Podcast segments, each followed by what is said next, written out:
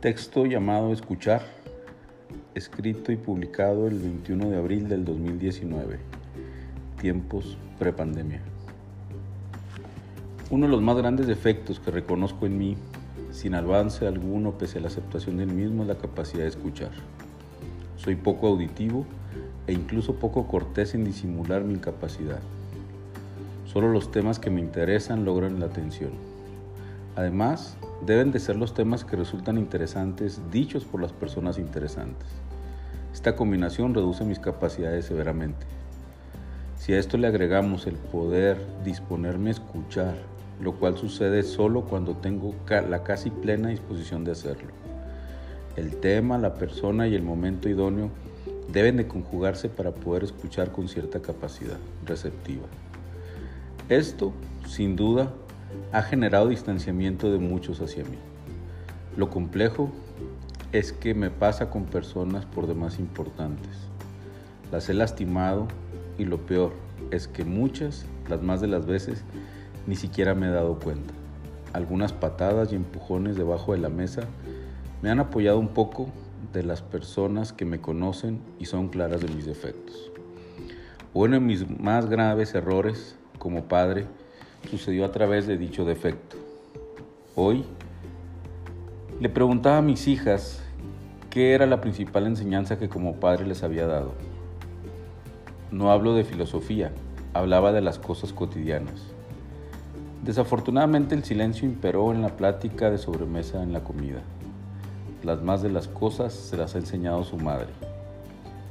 Diariamente llevo a Dani a su escuela por las mañanas entra a sus clases a las 7.25 de la mañana.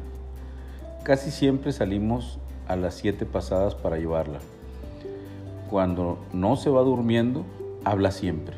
¿De qué? De lo que sea. Siempre habla. Pone a prueba mis capacidades auditivas.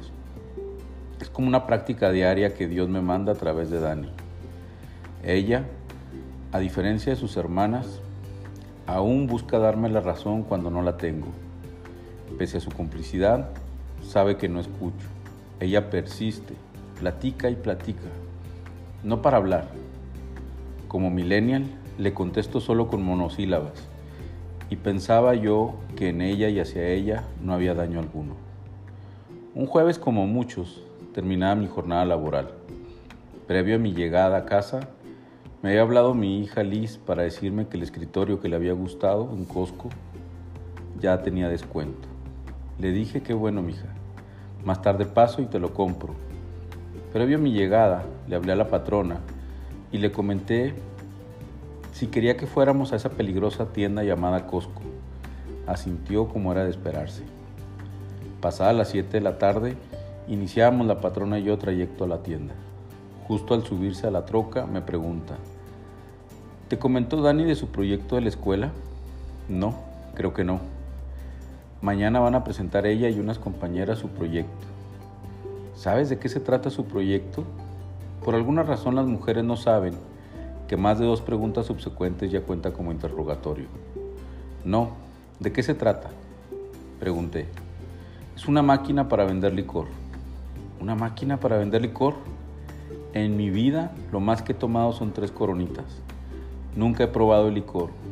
He intentado sofisticarme probando el vino de mesa sin éxito. Lo más nocivo que me tomo es una Coca-Cola. Mis desaciertos, todos, los he hecho y dicho sin los estragos del alcohol. Yo pienso que no está bien. No sé qué pienses tú, me dijo la patrona. ¿A ti no te había contado algo? No recuerdo, respondí de inmediato. Sin embargo, en mi mente empecé a recorrer las muchas charlas o monólogos de Dani de la casa a su escuela. ¿Cómo es que mi Dani, la más pequeña de mis hijas, idealizaba una máquina para vender licor? No entendía y no quería entender. Yo pienso que debería dejar la máquina pero vendiendo otras cosas, ¿no crees? No sé, la verdad, no sé qué pasa con Dani, le respondí. Llegamos a Costco y me pregunta la patrona, ¿cómo estuvo tu día? Estuvo bien hasta esta plática, le contesté. Si quieres no llegamos a la tienda, me dice. Mejor no le contesté. Mejor vamos a la casa y platicas con Dani, ¿no? Desde Costco a la casa, no sé si la patrona dijo algo. No escuché. Mis pensamientos deambulaban en la máquina de vender licor de Dani. Así llegamos a la casa. Daniela, ven aquí por favor, le grité al entrar a la casa. La interrogué sin dejar espacio para que ella respondiera. Al más mínimo asomo de respuesta, yo levantaba la voz y la aplastaba con mis palabras. Gané la discusión de la manera más ruin que se puede ganar y la terminé de la misma manera. Vete de aquí, no te quiero ver. La patrona se retiró de la cena junto con Daniela. Mi chaparrita tenía los ojos irritados, hinchados, lastimada, maltrecha. En plena inconsciencia, me planté frente al televisor y lo encendí. No fui capaz de seleccionar nada que ver. Nada quería ver. La razón se empezaba a nublar y yo empezaba a recordar que algo me había platicado mi niña de su proyecto. Trataba de respaldar mis hechos, confirmándome que no había forma que una máquina de expender licor fuera una buena idea para una nena de menos de 14 años. Al poco tiempo se acercó la patrona y con cara de espanto me dice, quiero que escuches a Daniela.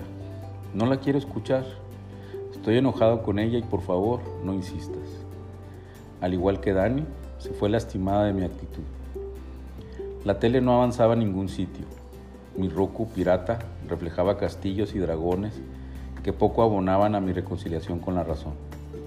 Por favor, habla con Daniela.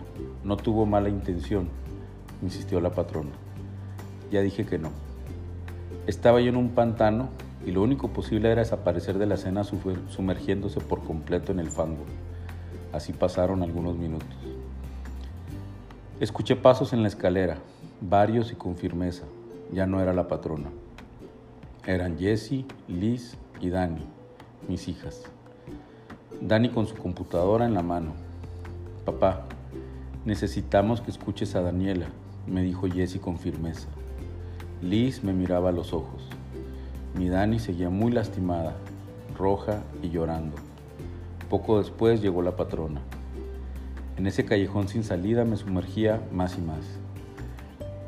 A ver, Dani, deja la computadora en un lado y explícame de qué se trata su proyecto, tu proyecto. Conforme avanzaba Dani en su explicación, mis ganas de abrazarla me quebraban por dentro. La explicación del proyecto no es oportuno platicarla por este medio. Al terminar, le pedí que me lo explicara apoyado en la computadora.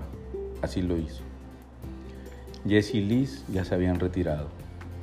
La interrumpí nuevamente y le dije, listo Dani, ya escuché lo suficiente. Igual de irritado que ella, pero por dentro. Le dije, Dani, me equivoqué. Te juzgué sin escucharte. Discúlpame, por favor. Ella me abrazó y se desdobló en más llanto, diciéndome, te quiero mucho. La patrona ya sollozaba también. Fue la discusión más indigna que he tenido para con nadie, para con todos. Dani se retiró y la pantalla de Roku seguía intacta.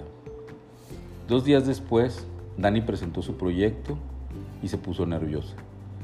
No veo cómo la pudieron presionar en defender su idea como yo la presioné. Sin duda, días antes algo me había platicado mi niña de su proyecto. No supe escuchar. Los principales tiranías en la historia se han propiciado por no escuchar la contraparte, por solo escuchar lo que nos interesa, lo que coincide con nosotros mismos. Mis hijas, educadas mayormente por su mamá, se hicieron escuchar, con sus ideales, con su voz firme, con su mirada penetrante. Afrontaron al tirano y lo derrotaron como solo se puede derrotar a los tiranos, llegando profundo y con razones, exhibiendo la falta de razón e inteligencia, Hijas, defiendan sus ideales. Tiranos habrá muchos en el camino. Si los afrontan como a mí, seguirán, sin duda. A todos los que no escucho, por favor, discúlpenme. Seguiré luchando por ideales, con firmeza, escuchando más, aunque sea poco a poco. Dios, por favor, ayúdame. Seguimos.